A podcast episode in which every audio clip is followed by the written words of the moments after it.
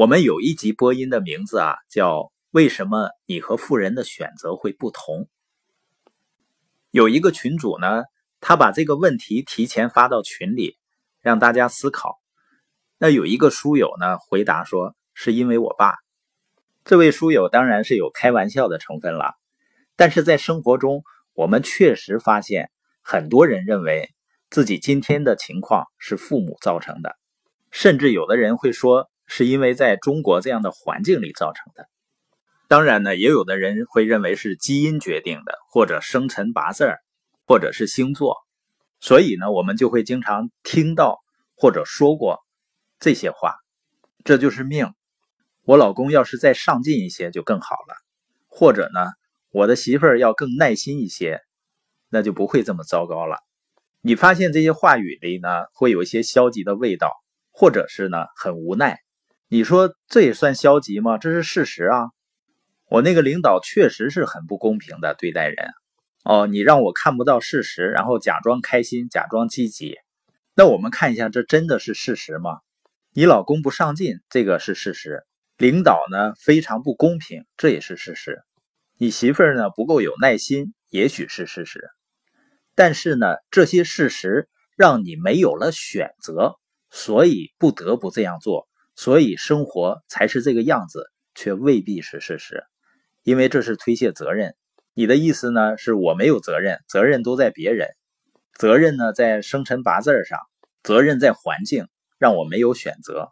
那真的是没有选择吗？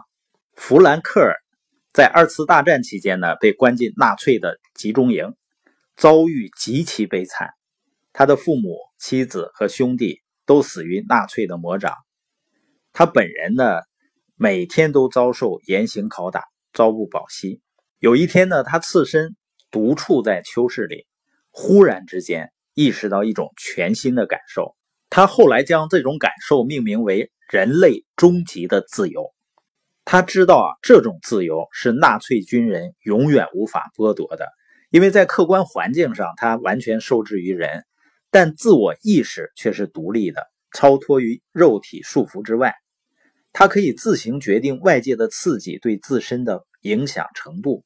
换句话说呢，在刺激和反应之间，他发现自己还有选择如何回应的自由和能力。当时的很多犹太人啊，都从为什么是我们愤怒和恐惧，逐渐变成呢这就是命，消极接受，最后呢很多都精神彻底崩溃，死在集中营里。那在这种环境下，应该算是没有选择了吧？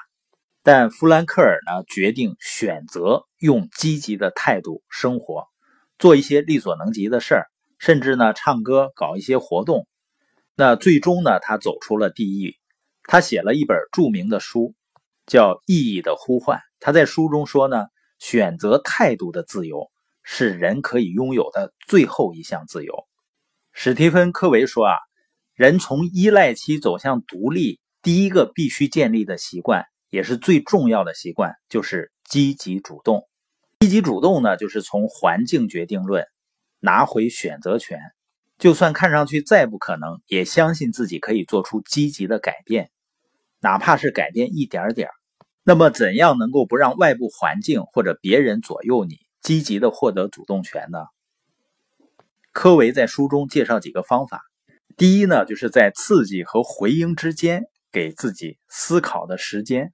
比如你看到一个创业项目，很多人第一个想法就是不可能，做不到。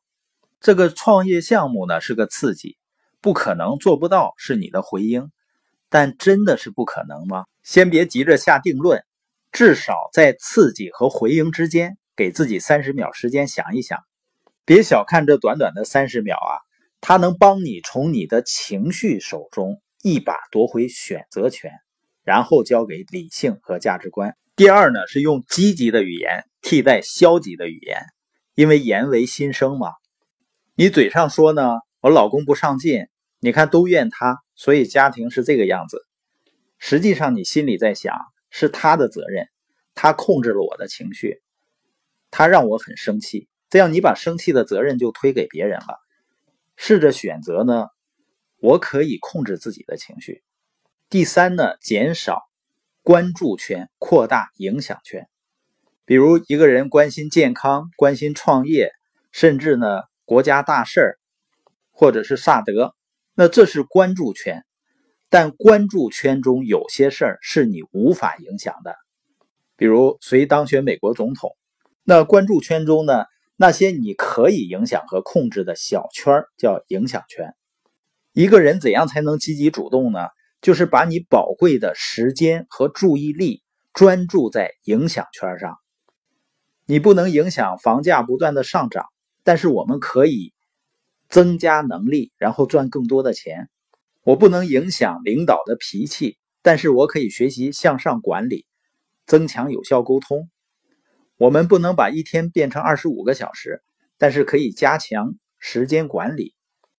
那今天我们播音的重点呢，就是高效能人士的第一个习惯，叫积极主动。这个习惯呢，是一个人从依赖走向独立的最重要的一个习惯，就是不把责任推给命运啊、基因啊、环境啊。